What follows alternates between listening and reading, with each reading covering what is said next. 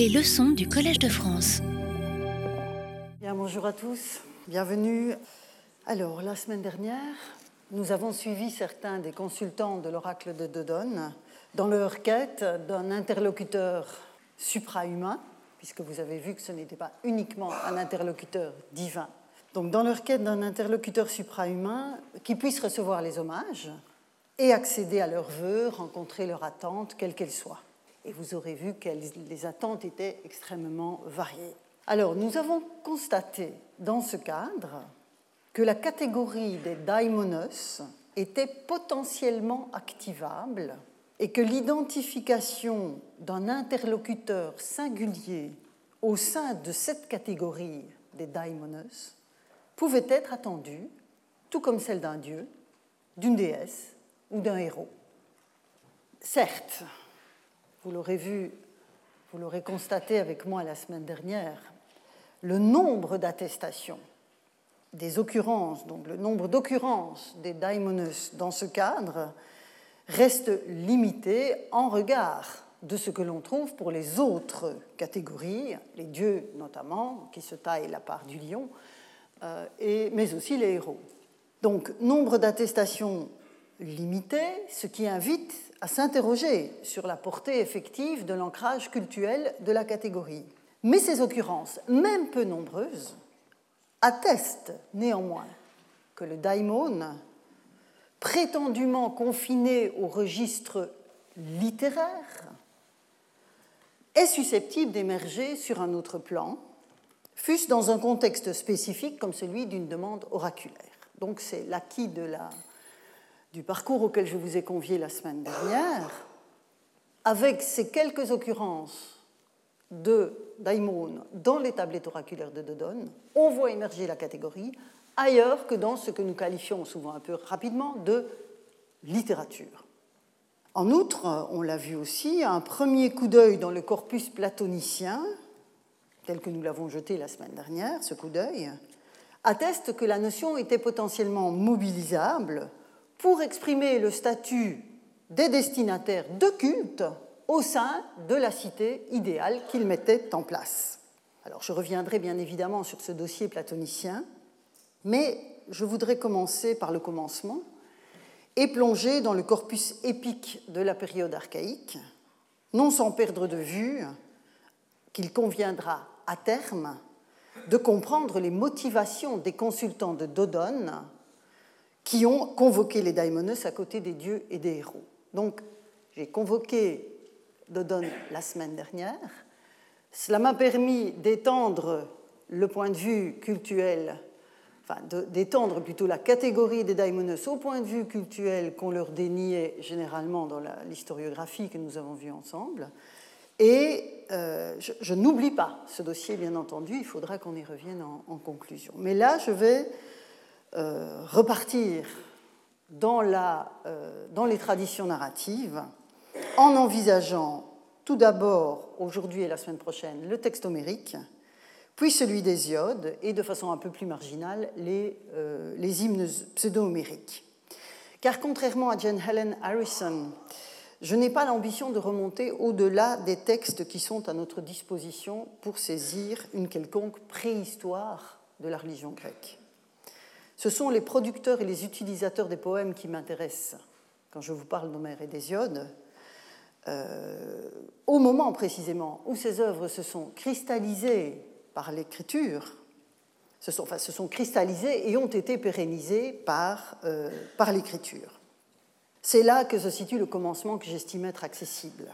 Il n'est pas absolu, quel commencement serait absolu, à part le Big Bang peut-être mais inscrit dans la réception de ces poèmes. Mais je veux inscrire la réception de ces poèmes dans les petites communautés civiques que nous appelons des cités-États, dans les premiers siècles de leur mise en place. Donc nous sommes dans, l'horizon du 8e, 7e siècle. Alors, avant d'entrer dans le vif de la matière concrète que je veux vous présenter aujourd'hui, juste une précision euh, concernant les traductions que je vais afficher à l'écran. Euh, dans la plus large, enfin dans la majorité des cas, ce sont des traductions que j'ai empruntées à la collection des universités de France, donc des traductions de Paul Mazon. Vous verrez simplement que quand le daimon apparaît, en général, je ne l'ai pas traduit, restant fidèle à ce que je fais depuis le début de ce cours. Donc je translitère la notion, et alors que euh, Mazon, évidemment, la traduisait de façon variée. Donc les traductions, je ne l'ai pas chaque fois sur l'écran, mais sachez qu'elles proviennent, vous, le ressentirez d'ailleurs, parce que Mazon, même si certaines traductions sont un peu vieillies, avait quand même ce souci du rythme en français. On a par exemple souvent des, rythmes d'alexandrin dans la traduction de Mazon. Je trouve qu'en dépit de son âge, cette traduction garde de très grands mérites. Euh, donc, première remarque, les traductions sont de Mazon. Deuxième remarque, je dois vous dire que d'un point de vue quantitatif, dans le corpus homérique, si l'on prend les occurrences de Théos, Dieu, de Daimon, on a en fait une relation de 1 à 9. C'est-à-dire qu'il y a 9 fois moins de Daimonus que de Théoi, enfin d'occurrence en tout cas du terme, donc 9 fois plus de Théoi que de Daimonus. C'est une proportion qu'il vous faut avoir en tête, puisque ici, évidemment, vous allez ressentir une impression de comment est-ce que je pourrais exprimer cela de daimonoscentrisme, puisque c'est essentiellement de cela que je vais vous parler. Mais évidemment, il ne faut pas oublier toutes les occurrences de Théoi par, ailleurs. Je vous propose donc maintenant d'entrer dans la matière concrète, donc dans l'épopée, et voir ce que l'on découvre de cette notion de daimon au sein de l'épopée homérique. Alors, le premier constat que je souhaite vous soumettre relève de l'usage du terme daimon au pluriel, les daimonos. Il n'y a pas beaucoup de cas dans l'épopée. On ne l'a que dans l'Iliade, pas dans l'Odyssée. Et quand ces occurrences apparaissent, les trois, elles sont au nombre de trois, vous les avez donc toutes sous les yeux ici, euh, ce sont, euh, ce sont des occurrences qui désignent la collectivité des dieux, au même titre que Théoi. Donc on a affaire là dans le cas des trois textes que je vais lire avec vous, à une sorte de synonymie avec les théories.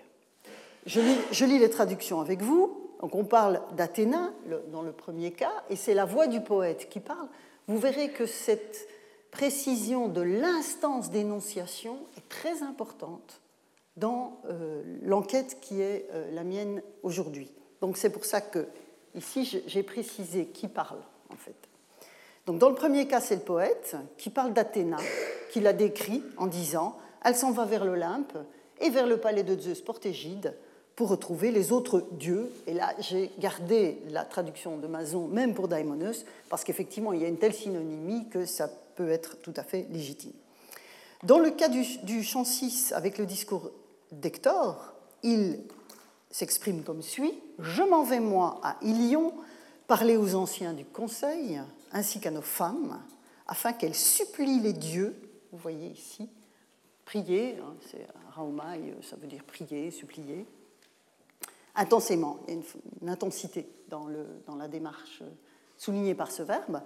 Euh, donc, euh, qu'elles supplient les dieux, leurs dieux, les dieux, pardon, non, et leur vous des hécatombes. Donc là encore, j'ai gardé la traduction qui me semble tout à fait légitime. Et enfin, le dernier cas, au, livre, euh, au champ 23, et tu me, et me demanderais-tu un présent plus grand encore à tirer de chez moi? Donc c'est Antilope qui parle à Agamemnon. J'aimerais mieux te, donner sur l'heure, te le donner sur l'heure que de me sentir loin de ton cœur à jamais nourrisson de Zeus. Euh, donc ici, oui, nourrisson de Zeus, euh, et coupable envers les dieux. Daimosin einai alitros. Là aussi, j'ai gardé la traduction de Mazon par Dieu. Quand bien même les emplois en question serait conditionné par des raisons métriques, ce que, l'on ne peut évidemment jamais exclure. Cette coïncidence signifie une forme, je le répète, de synonymie au moins potentielle entre le registre des théoi et celui des daimonos dès les plus anciens emplois attestés, puisqu'ici on est vraiment dans le tout début des textes qui nous, sont, euh, qui nous ont été conservés. Donc ça c'est un premier constat. Il y a une synonymie potentielle. Néanmoins, c'est surtout au singulier, le daimon, que euh, c'est surtout au singulier donc, que le daimon se rencontre dans l'Iliade et dans l'Odyssée, en une soixantaine d'occurrences environ, dont les contextes sont évidemment chaque fois absolument essentiels à la compréhension de leur usage. Et donc je vais tracer les lignes de force de ce que l'on trouve dans, euh, dans l'épopée homérique. Alors une première formule ressort de cet ensemble, à savoir l'expression que vous avez sous les yeux, daimoni isos, semblable à un daimon, si je dois traduire cette expression formulaire. Cette formule revient une petite dizaine de fois dans l'Iliade et jamais dans l'Odyssée. À chacune des occurrences de la formule, daimoni isos, tant dans l'évocation du poète que dans les, propos des protagonistes de l'action, donc je vous ai dit chaque fois, l'instance euh, performative est importante. Or, daimoni isos, on peut le trouver sous je dirais, dans la voix du poète, dans l'énonciation du poète lui-même face aux circonstances, ou dans le discours des protagonistes. Donc on peut trouver les deux. À chaque occurrence donc, de cette formule, l'agent ainsi désigné, celui dont on dit qu'il est semblable à un daimon, accomplit un mouvement rapide, fulgurant, qui dépasse de loin ce que l'on attend d'un simple soldat, puisque nous sommes dans l'Iliade et qu'il s'agit évidemment d'un champ de bataille. Il n'est sans doute pas anodin que soit ainsi qualifié, donc daimonisos, de semblable à daimon, Diomède, auquel Athéna a donné une clairvoyance temporaire et qui s'attaque même aux dieux, hein, souvenez-vous, euh, Diomède a, une sorte de lucidité très provisoire qui lui permet de repérer les dieux sur le champ de bataille, lucidité provisoire que lui a conférée Athéna qui le soutient. Et donc ça, ça lui donne évidemment une force de frappe tout à fait euh, inouïe par rapport aux autres. Et Apollon va s'en plaindre de cette situation en interpellant Arès et en disant il, donc Diomède, il a d'abord approché et blessé Cypris au poignet, donc il a même blessé une déesse, en l'occurrence Aphrodite, puis il s'est jeté sur moi, dit Apollon, semblable à un daimon, daimoni issos. Donc voilà le, le genre de contexte dans lequel on a cette expression. Donc Diomède mais aussi Patrocle. Donc on a trois personnages, trois figures de l'épopée qui se voient ainsi qualifiés de semblables à un démon, un daimon, pardon.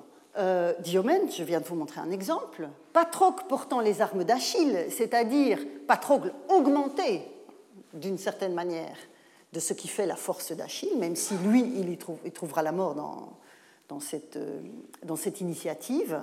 Et enfin, Achille lui-même, au paroxysme de sa fureur contre Hector et les Troyens après la mort de Patrocle.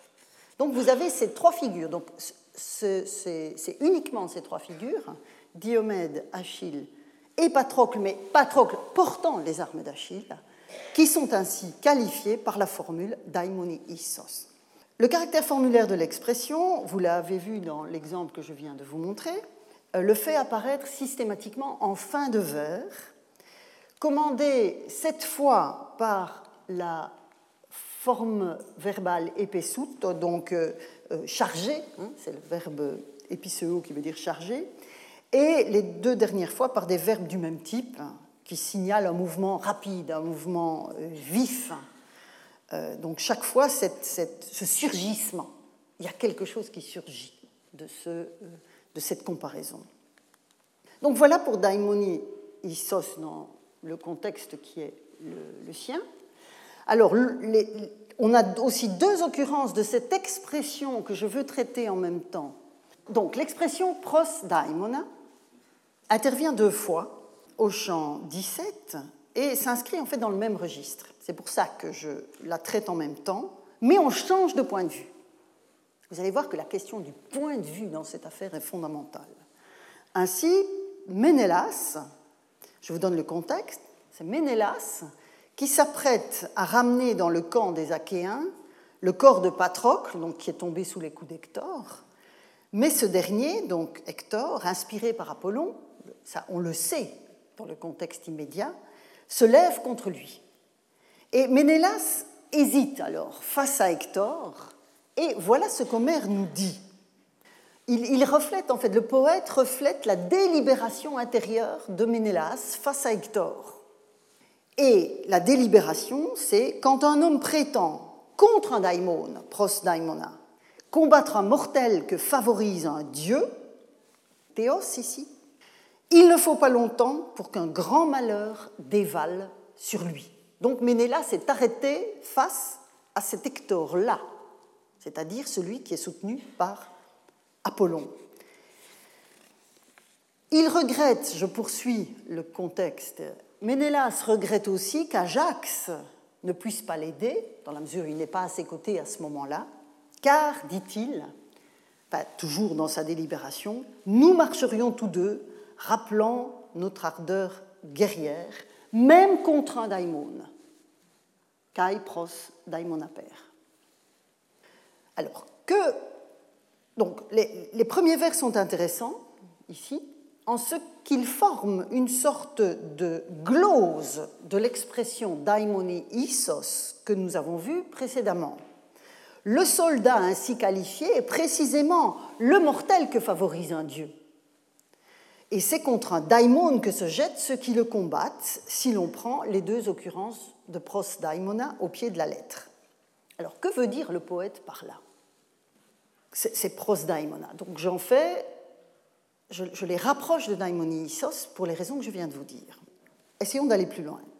Alors, dans la lignée de l'historiographie dont nous avons déjà parlé lors des deux premiers cours, certains interprètes ont vu, tant dans l'expression formulaire daimoni isos que dans les deux occurrences de prosdaimona que vous avez sous les yeux, les traces d'une conception pré-homérique, celle d'une puissance mystérieuse, diffuse, impersonnelle, du type mana, hein, dont nous avons parlé à propos de Gernet tributaire en cela de Durkheim. Donc une, puissance mystérieuse, diffuse, impersonnelle du type mana, dont Homère aurait gardé la trace, parallèlement à l'ordre des dieux olympiens personnalisés. Hein, vous reconnaissez ce point de vue qui était notamment développé par Jane Harrison, où on a euh, l'idée d'une strate primitive dont on aurait peut-être encore quelques traces dans l'épopée, qui par ailleurs serait l'aboutissement euh, parfaitement fini d'une toute autre conception. Et donc ce daimon désignerait dans le cas du prosdaimona que vous avez sous les yeux une puissance mal définie qui préside au cours des événements. Vous avez compris depuis la semaine dernière que je ne souscris guère à ce type d'interprétation et je ne suis pas la seule. D'autres chercheurs avant moi n'ont pas manqué de souligner que c'est la faveur d'un Dieu déterminé qui était dans ce dernier cas, étroitement associé à la notion de daimon. Et c'est particulièrement clair dans ce premier passage où l'on sait très bien par le contexte que c'est Apollon qui pousse Hector et, qui, qui, perturbe Ménélas de ce point de vue. La puissance divine concernée n'a dès lors rien de diffus et d'indéterminé, puisqu'un Dieu précis est à la manœuvre. On le sait puisque le poète nous le dit. D'autres interprètes voient dans ce prosdaimona le fait de s'opposer au cours des événements, interprétant ainsi le terme daimon en considérant qu'il est déterminé. Donc, dans certaines traductions, vous aurez euh, contre le daimon ou contre le destin. Beaucoup de traductions reprennent cette notion de destin en considérant qu'ici, ce que moi j'ai laissé comme indéterminé est en fait un des, un des cas présents en poésie où il faut supposer l'article. Parce que c'est ça notre difficulté face à ce type de texte, c'est que l'article n'est pas obligatoire, même quand le substantif est déterminé. Donc il faut un peu deviner hein, ce que le poète a voulu dire. Alors bon, ici, moi j'ai pris le parti de garder l'indétermination. Certains considèrent qu'en fait, il faudrait, euh, en grec classique, avoir proston daimona, et donc contre le daimon, donc contre le destin. C'est ce que pensait déjà Hilde, dont je vous ai déjà parlé plusieurs fois, donc en 1881 dans cette seule monographie existante sur le daimon, en disant à propos de ce, euh, passage, euh, et, d'ailleurs du daimon chez Homère en général, il estimait qu'il s'agissait, et j'ai repris son interprétation à l'écran, il s'agissait du vague symbole d'une providence qui ne s'incarne spécialement dans aucune divinité à laquelle toutes peuvent participer tour à tour. Donc voilà le genre d'interprétation qui a encore cours aujourd'hui euh, pour interpréter notamment ce pros daimona. Et certains usages du terme chez Homère semblent faire pencher l'interprétation en ce sens. Nous le verrons, je reviendrai. Je ne vais pas escamoter ces, euh, ces données, mais on verra qu'on peut les interpréter autrement. Mais l'expression, en tout cas l'expression daimoni isos, donc si pour prosdaimona, allez, pour le moment je vais laisser la, porte ouverte, pour l'expression daimoni isos, en tout cas, elle ne peut pas être comprise de la sorte. Comment comprendre qu'un guerrier habité d'une fureur hors norme serait dit pareil à la Providence? Vous conviendrez que ça n'a pas beaucoup de sens. Or, manifestement, il faut penser ces expressions, isos, euh, daimoni isos et prosdaimona, ensemble. Or, la délibération de Ménélas doit trouver à s'expliquer en parallèle avec l'expression, étant donné la contiguïté du contexte. Donc je vous dis, pour moi, il faut prendre ces expressions ensemble. D'une manière ou d'une autre, le daimon de la formule daimoni isos est en relation avec les figures divines sous-jacentes, sous-jacentes à l'action du guerrier ainsi qualifié, que ce soit Athéna pour Diomède, je reviens à mes trois figures iliadiques qualifié de daimonisos. Diomède, dans ce cas-là, est en fait euh, soutenu d'une manière tout à fait exceptionnelle par Athéna, qui lui a donné cette clairvoyance auquel les, les, humains habituellement ne peuvent prétendre. Donc vous avez Athéna pour Diomède, vous avez les armes d'Achille pour Patrocle, et l'ascendance semi-divine pour Achille lui-même. Achille est loin d'être un guerrier comme les autres sans quoi il n'y aurait pas d'Iliade. Dans le cas d'Hector, je reviens ici sur mon texte à l'écran, dans le cas d'Hector que Ménélas craint de combattre, le dieu qui soutient le Troyen est explicitement identifié comme Apollon. C'était déjà le cas au champ 15, lors du combat d'Hector et d'Ajax près des bateaux achéens que décrit le poète. Je vous mets le texte sous les yeux. Donc ici, nous étions au champ 17, si je reviens un peu en arrière, on voit le décrit, enfin le poète décrit le combat d'Ajax et d'Hector près, près des Nefs, euh, donc avec la volonté pour, les Troyens, pour le Troyen d'incendier ces bateaux et pour les Achéens de les protéger. Et voilà ce que nous dit le poète. Tous deux, donc euh, Hector et Ajax, pardon, tous deux luttent pour la même nef, sans arriver l'un, en l'occurrence Hector, à repousser l'autre et à embraser la nef, l'autre a chassé le premier qu'un daimon a déchaîné. Et vous voyez ici, encore une fois, vous avez une sorte de glose de la formule daimoni istos. Et puis là, c'est daimon. Ce constat, je pense, nous aide. Euh, pardon, pardon, excusez-moi, je vais trop vite.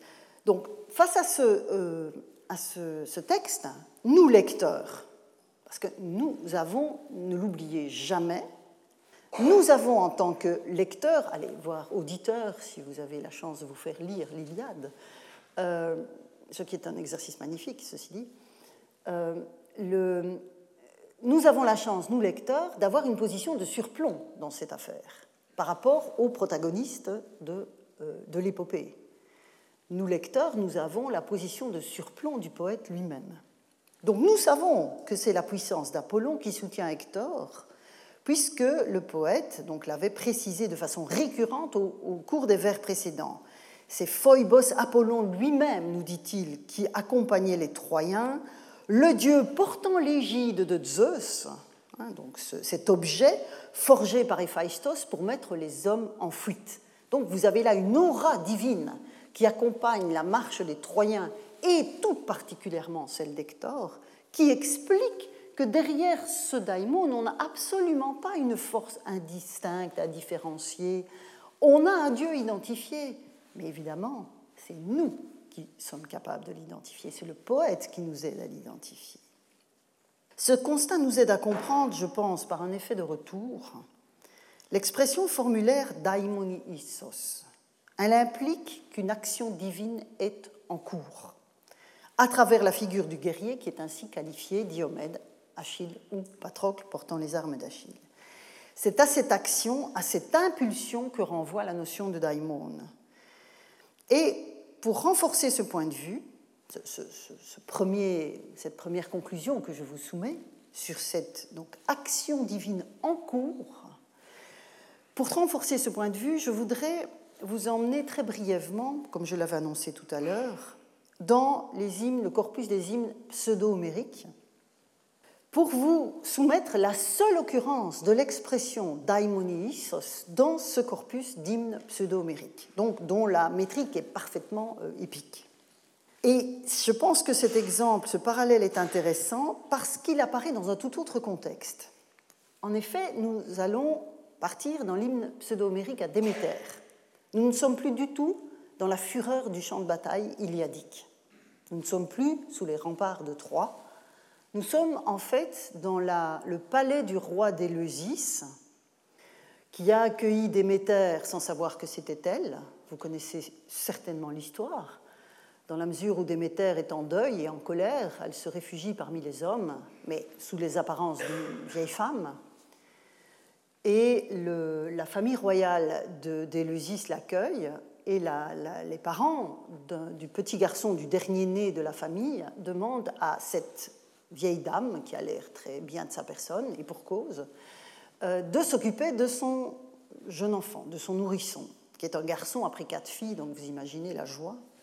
Euh, et ce, cet épisode que, dont, je veux vous parler et dans lequel on trouve cette expression daimonisos, c'est cet épisode magnifique où Déméter, comme pour compenser la perte de sa fille, décide qu'elle va immortaliser le petit Démophon. C'est le nom du, du, bébé en question, du nourrisson en question.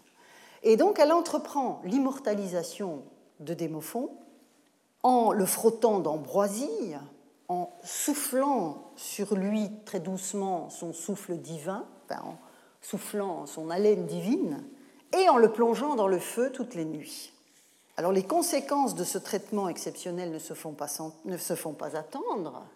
Que nous dit le poète du petit démophon euh, dont s'occupe Déméter? Il grandissait daimoni issos, pareil à un daimon, sans prendre de nourriture, sans être allaité. La croissance exceptionnelle donc de ce tout jeune enfant est le signe tangible qu'une action divine est à l'œuvre, et évidemment, c'est celle de Déméter. Dans un tout autre registre, c'est ce que font aussi Athéna ou Apollon sur le champ de bataille pour leurs protégés respectifs. Et dans le cas de l'hymne, comme dans les autres, l'intervention divine a un effet potentiellement terrifiant sur les mortels qui y assistent. Et effectivement, le déchaînement des soldats sur le champ de bataille terrifie leurs adversaires, hein, même Ménélas recule devant Hector, et la croissance de Démophon ici stupéfie sa mère, qui se dit mais que se passe-t-il? Et elle espionne alors euh, cette nourrice manifestement très efficace, elle l'espionne et elle assiste éperdue au passage de son fils par le feu. Inutile de vous dire qu'elle réagit violemment? Ce que la référence au daimon induit dans tous ces exemples, et ici je mets ensemble les exemples tirés de l'Iliade et cet exemple tiré de l'hymne pseudo-homérique à Déméter, ce que la référence au daimon induit dans tous ces exemples, c'est l'effet d'une action divine sur un être humain dont les limites sont repoussées au-delà de ce qui est attendu, et qui va donc apparaître dans une dimension supra-humaine au sens strict. Celui qui subit cette action divine est une sorte d'humain augmenté. À, l'heure du transhumanisme, on va risquer l'expression. C'est une sorte d'humain augmenté qui est le signe perceptible de l'action divine. Il est la trace du surgissement divin parmi les hommes. Donc, vous voyez que ce, passage de l'hymne numérique peut nous aider à poursuivre notre analyse euh, des occurrences de l'expression dans, euh, dans l'Iliade. Alors, je vous ai dit tout à l'heure, en commençant à vous parler de daimoni isos, de cette formule, que l'expression était absente de l'Odyssée.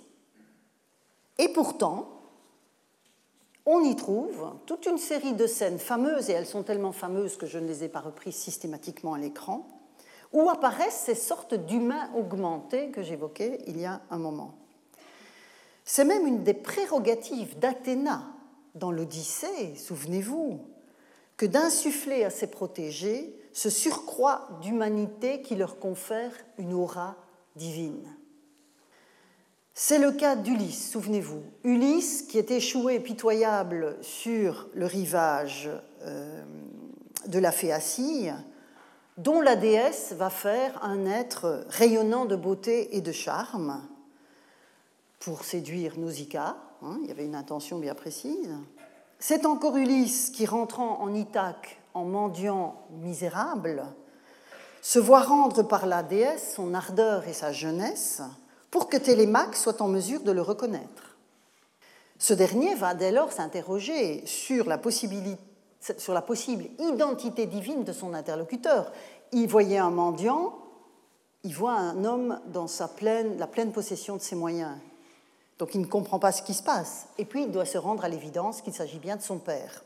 C'est encore le cas de Pénélope, dont la même Athéna fait en sorte que la beauté rehaussée de ses dons immortels attise la convoitise des prétendants.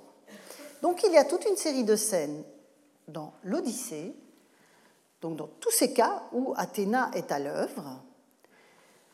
Et donc je me suis posé la question, pourquoi le poète n'a-t-il pas recouru à cette expression daimoniisos pour dire les faits que ces humains augmentés d'une certaine manière faisaient sur euh, leurs interlocuteurs ou ceux qui les voyaient? Et donc je vous propose une hypothèse à cet égard. Je pense que la réaction de ceux qui assistent à la métamorphose, dans le cas de Pénélope, dans le cas d'Ulysse, la réaction n'est pas de l'ordre de l'effroi glaçant, comme dans le cas de Diomède, euh, de Patrocle, d'Achille, voire même de Démophon, euh, mais de l'admiration plus ou moins inquiète devant une potentielle action divine. Alors, il est bien sûr délicat de justifier l'absence de la formule daimonisos dans l'Odyssée par la seule différence de degré dans la manière dont un dieu agit sur un mortel. Hein, c'est un peu ce que je vous propose comme hypothèse.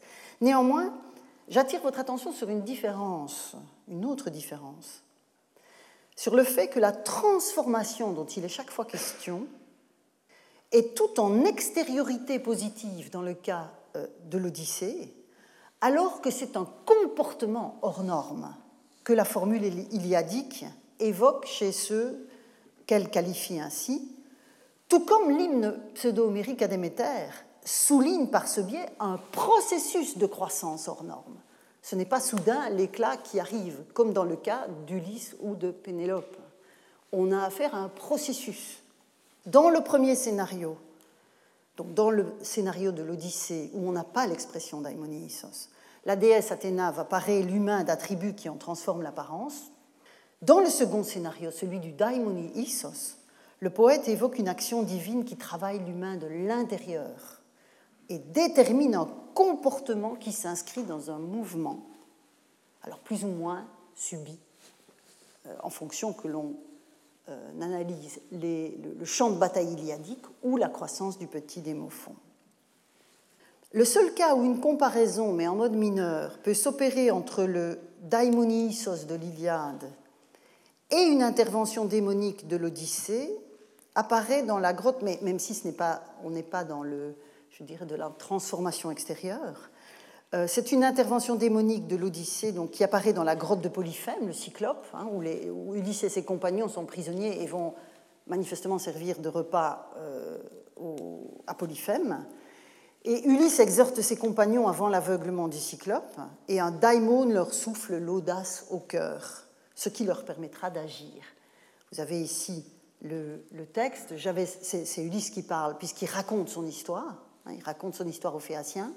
J'avais saisi le pieu, je l'avais mis chauffer sous le monceau de cendres, je parlais à mes gens, mes gens debout m'entourent, un daimon les animait d'une grande audace. Donc une action divine leur donne le courage nécessaire pour affronter le cyclope. Et cet exemple nous amène au point suivant. Donc on a parlé de daimoniisos, on a essayé d'élucider cette expression. Euh, le pros daimona qui lui est euh, étroitement euh, chevillé, qui lui est associé. Et donc cet exemple nous amène au point suivant, qui est celui d'une action divine qui est explicitement localisée dans le cœur ou dans l'esprit des humains. ce que je pourrais appeler un daimon dans l'esprit. Alors la référence au daimon intervient à maintes reprises en relation avec le souhait qu'un des protagonistes de l'épopée va émettre, un souhait qu'une parole soit persuasive et donc qu'elle soit efficace. Ainsi en va-t-il dans l'Iliade, pour une parole qui doit, vous allez le voir tout de suite, être particulièrement efficace, c'est celle qui doit convaincre Achille de revenir sur le champ de bataille. Hein, puisque les, Grecs sont, enfin les Achéens sont en mauvaise posture depuis qu'il s'est retiré du combat. Et donc s'il y a bien une parole qui doit être persuasive, c'est celle-là. Et donc c'est d'abord le vieux phénix dont les Achéens espèrent que ces paroles pourront ébranler la détermination du guerrier en colère.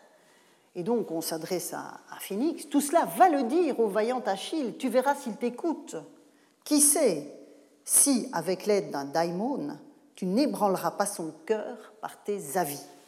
voilà un exemple, encore un exemple du, euh, de la présence d'un daimon dans le propos du poète, enfin dans le propos, non, ici d'un personnage, hein, d'une figure, d'un protagoniste de l'intrigue, qui sait, avec l'aide, si avec l'aide d'un daimon, tu n'ébranleras pas son cœur par tes avis.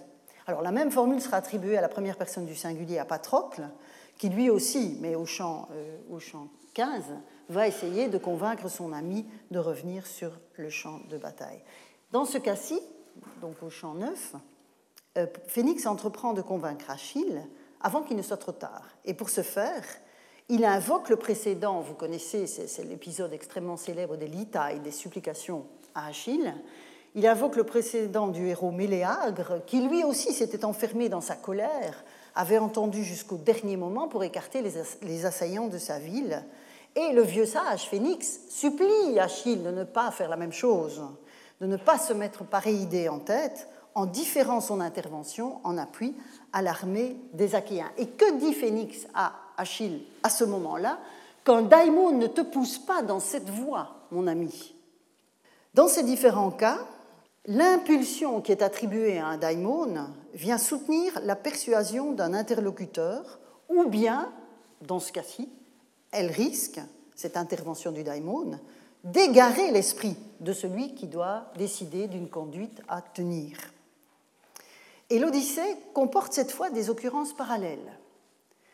Ainsi, par exemple, Télémaque hésite à l'idée de devoir aborder le vieux Nestor qu'il rencontre à Pylos. Vous savez, Télémaque cherche désespérément à retrouver son père. Et une des premières euh, étapes de, cette quête de son père, c'est d'aller trouver Nestor à Pylos pour savoir s'il a des nouvelles.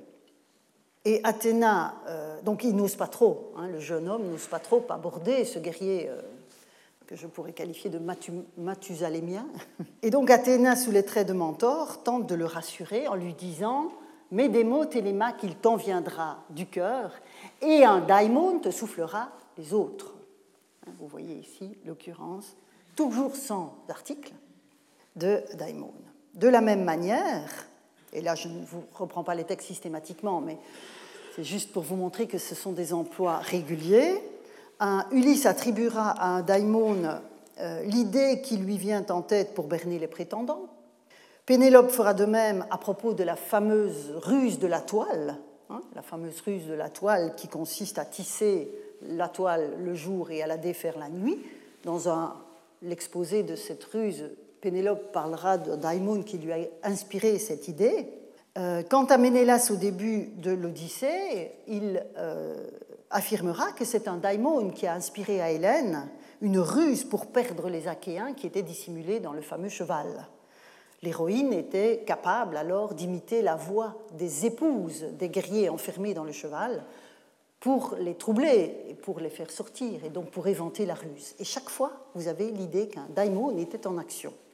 Alors évidemment, ces exemples n'inscrivent pas l'intervention démonique, dans le registre spectaculaire des forces décuplées sur le champ de bataille, comme le dit Daimonios, ou dans la croissance exceptionnelle du petit démophon.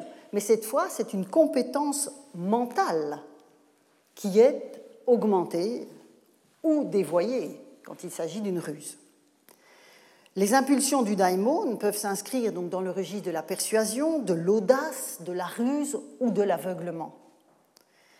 C'est aussi un daimon, par exemple, dont euh, Pénélope considère qu'il lui envoie des mauvais songes.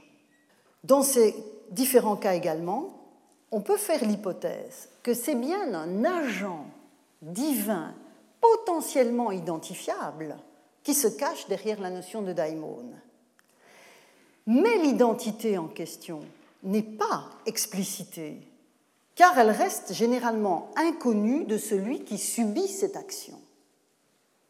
En effet, que ce soit la lucidité ou l'égarement, et vous voyez que le, que daimon intervient dans les deux cas de figure, quand cet état d'esprit est admis et que le héros qui l'a subi tente de se justifier, cette lucidité ou cet égarement sont bien renvoyés à des agents identifiés. Je vous donne un exemple. Au chant 19 de l'Iliade, donc quand enfin Achille et Agamemnon se sont réconciliés, Agamemnon reconnaît son aveuglement au moment où il a dépouillé le fils de Thétis de sa part d'honneur, c'est-à-dire le déclenchement de l'Iliade, de l'intrigue de l'Iliade. Et que dit Agamemnon? Il dit Pourtant, je ne suis pas coupable. C'est Zeus, c'est Moira, c'est Érénice qui marche dans la brume, qui, à l'assemblée soudain, m'ont mis dans l'âme une folle erreur, le jour où, de mon chef, j'ai dépouillé Achille de sa part d'honneur. Que sais-je plus? La divinité, un dieu. Alors là, vous voyez que j'ai laissé l'alternative parce qu'ici, on a théos. La divinité, un dieu, accomplit tout. Donc, dans le cas de la palinodie d'Agamemnon, c'est un théos générique qui résume son propos, mais ça peut être parfaitement Zeus, Moira, Érénice. Vous verrez que ce sont des figures que l'on va retrouver régulièrement dans notre enquête. En tout cas, ce passage, et c'est en cela qu'il m'intéresse, montre des intersections extrêmement fortes entre daimon, théos, et des dieux nommément identifiés. D'autres cas sont plus riches d'implications encore pour mon propos, puisqu'ils dépassent le niveau d'une emprise purement mentale. Quand intervient une action inattendue, inexplicable, elle est attribuée à un dieu qui reste anonyme, toujours dans l'Iliade. Regardez ce passage du chant 15. Las, dit le protagoniste de l'épisode, à savoir Teucros, un daimon fauche net notre plan de combat. Il me fait tomber l'arc des mains et brise en même temps la corde toute neuve que j'y avais attachée avant-hier pour assurer l'élan d'innombrables flèches. Or, avant cette lamentation, Teucros s'apprêtait à tirer une flèche censée atteindre Hector et mettre ainsi prématurément fin à la guerre de Troie. Nous ne sommes qu'au champ 15, c'est pas possible. Zeus n'y a pas consenti et a brisé la corde, pourtant solide, d'un arc qui ne l'est pas moins. Hein, c'est ce que dit Teucros. Teucros a bien compris qu'une action divine avait entravé le geste qu'il s'apprêtait à poser. Mais là où l'auditeur du poème sait que Zeus est à la manœuvre, et Hector le sait aussi, parce qu'on le voit dans les, vers euh, qui suivent, le combattant achéen, en l'occurrence Teucros, en est réduit à se soumettre à une intervention divine qui est indéfinie pour lui.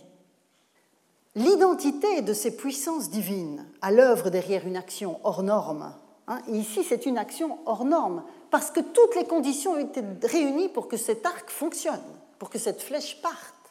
Il avait changé la corde et l'arc était parfait. Donc il s'est passé quelque chose. Et donc, euh, l'identité des, puissances divines à l'œuvre derrière une action hors norme ressentie par les humains n'est pas immédiatement accessible à celui qui la ressent, même si le poète pardon, et l'auditeur du poème, avec lui, ont bel et bien la capacité de mettre un nom sur l'action en question. C'est un des ressorts de l'intrigue épique qui a été reconnu de longue date, qui fait que les personnages mis en scène s'expriment différemment du poète qui raconte les mêmes événements.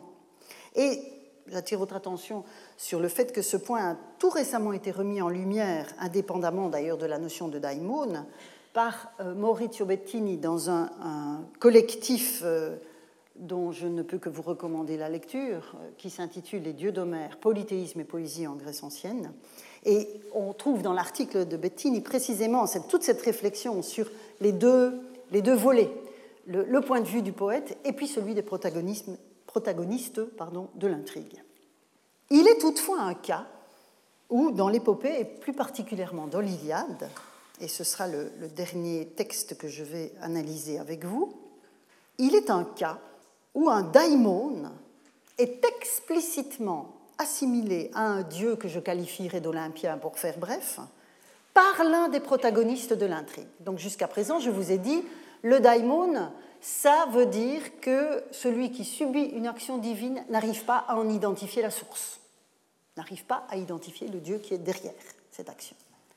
Mais il y a un cas où on trouve une identification entre le daimon et un dieu précis par le protagoniste qui subit l'action en question. Alors évidemment, il ne s'agit pas de n'importe quel protagoniste, il ne s'agit pas de n'importe quel acteur de la guerre, puisque c'est Hélène elle-même, la belle Hélène, le mobile même du conflit qui oppose les Troyens et les Grecs. Nous sommes au champ 3, nous sommes sur les remparts de Troie, et Hélène est montée sur les remparts pour observer le champ de bataille, pour observer le carnage dans la plaine. Et le roi Priam, qui se trouvait auprès d'elle, lui a demandé de l'aider à identifier les guerriers qui sont sur le champ de bataille, puisqu'elle les connaît. Et donc, elle procède à cette identification, et c'est un passage auquel je reviendrai la semaine prochaine. Mais une fois qu'elle a procédé à cette euh, identification, en fait, parallèlement, Aphrodite, la déesse, a sauvé Paris, donc le nouveau mari d'Hélène, des coups de Ménélas en le transportant dans sa chambre. Vous connaissez cette, cette scène où vous avez les deux guerriers qui combattent, et voyant que Paris est en difficulté face à Ménélas, donc les deux maris d'Hélène se battent, euh, Aphrodite sauve Paris des coups de Ménélas et le fait disparaître à sa vue et l'emmène dans sa chambre. Et c'est à ce moment-là que la déesse elle-même vient trouver Hélène, qui est sur les remparts de Troie, pour la persuader de rejoindre son époux dans sa chambre. Aphrodite a pris les traits, nous dit le poète, d'une vieille fileuse spartiate, mais Hélène n'a évidemment aucun mal à reconnaître la déesse et elle va résister violemment à cette tentative de persuasion. Aphrodite se met alors en colère, on ne résiste pas à dieu. Aphrodite se met en colère en menaçant sa protégée de transformer la grande affection qu'elle a pour elle en une haine, haine farouche qui la fera périr. Et là, Hélène prend peur, elle se voile, elle se soumet, elle se voile et elle quitte les remparts, sans être vue de personne. Et le poète de conclure, et voilà le passage qui m'intéresse, elle met sur elle un voile éclatant, s'en va en silence, sans être aperçue d'aucune Troyenne. Et puis vous avez cette expression Erke de Daimon. J'ai conservé ici exceptionnellement pour Daimon la traduction de Mazon, mais évidemment je vais la déconstruire. La déesse guide ses pas, écrit Mazon. Ce cas, pour unique qu'il soit, est particulièrement intéressant car je pense qu'il permet d'affiner la compréhension des emplois de Daimon associés aux différents effets hors normes qu'il suscite et dont je vous ai parlé jusqu'ici. Le daimon, dans, les cas que nous avons vus jusqu'à présent, y compris dans le recours à l'expression daimoni isos, désigne la puissance d'action du Dieu, je le répète, qui ne reste anonyme que dans la mesure où celui qui en constate ou en subit les effets ne parvient pas à lui donner un nom. Mais Hélène, elle est fille de Zeus. Elle possède, tout comme Achille, fils de Thétis, une clairvoyance dont les autres mortels ne peuvent bénéficier que très temporairement, comme par exemple Diomède, par l'effet temporaire de l'action d'Athéna. L'émotion et le désir que ressent Hélène quand la fileuse spartiate lui parle de son mari alangui sur sa couche est précisément l'effet induit par l'action d'Aphrodite. Certes, la traduction donc, de Erke des Daimon par la déesse guide de ses pas n'est pas fausse. On pourrait éventuellement traduire comme cela. Mais elle appauvrit l'expression et du même coup, la subtilité du poète qui a placé dans un seul terme, daimon, toute la puissance d'une action divine en train de se passer. Ce qui mène en fait Hélène au lit de Paris, au lit qu'elle partage avec Paris, c'est précisément le désir induit par Aphrodite, ce daimon que la déesse lui a envoyé et qui a pris les traits d'une vieille fileuse, en laquelle l'héroïne va identifier la déesse elle-même. Dans ce cas précis, pour les besoins de l'intrigue et en regard du statut exceptionnel d'Hélène, Théos, Daimon et la déesse bien identifiée qui est Aphrodite se mêlent inextricablement en raison précisément de la clairvoyance de l'héroïne.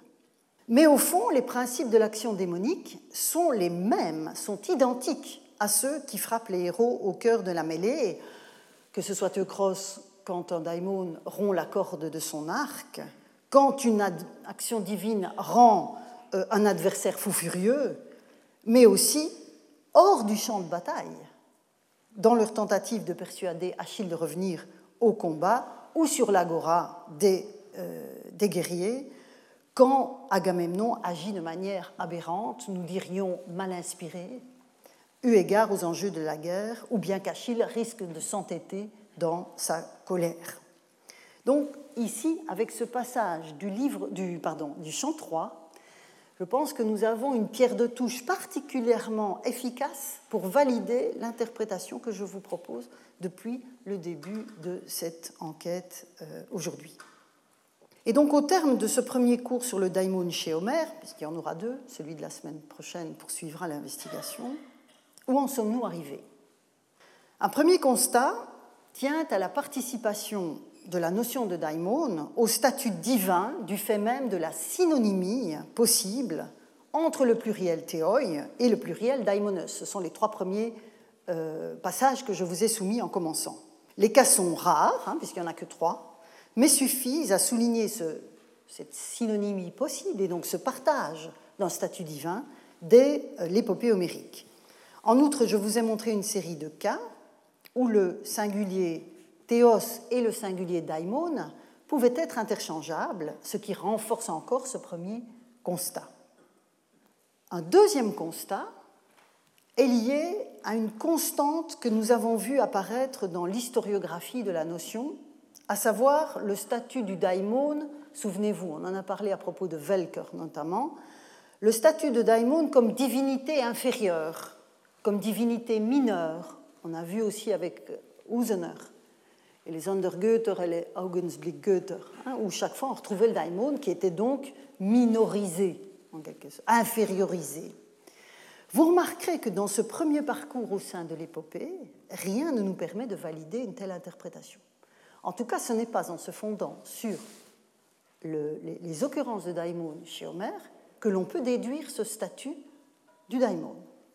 Troisième et dernier constat à ce stade de notre investigation, qui est évidemment toujours provisoire, troisième constat, c'est l'association étroite entre le terme de daimon et le registre de l'action divine, dont l'agent reste indéterminé pour celui qui le ressent, qui la ressent, tout en n'étant pas pour autant indéfinissable.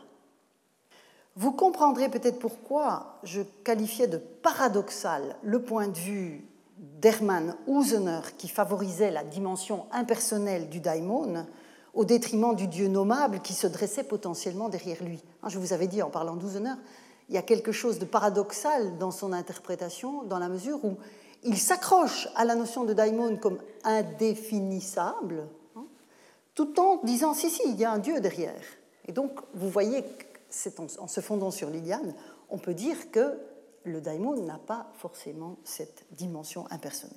Mais évidemment, il nous faudra éprouver ces constatations par d'autres analyses de la matière homérique et nous ferons cela la semaine prochaine et je vous souhaite une bonne semaine d'ici là. Retrouvez tous les contenus du Collège de France sur www.colège-2-france.fr.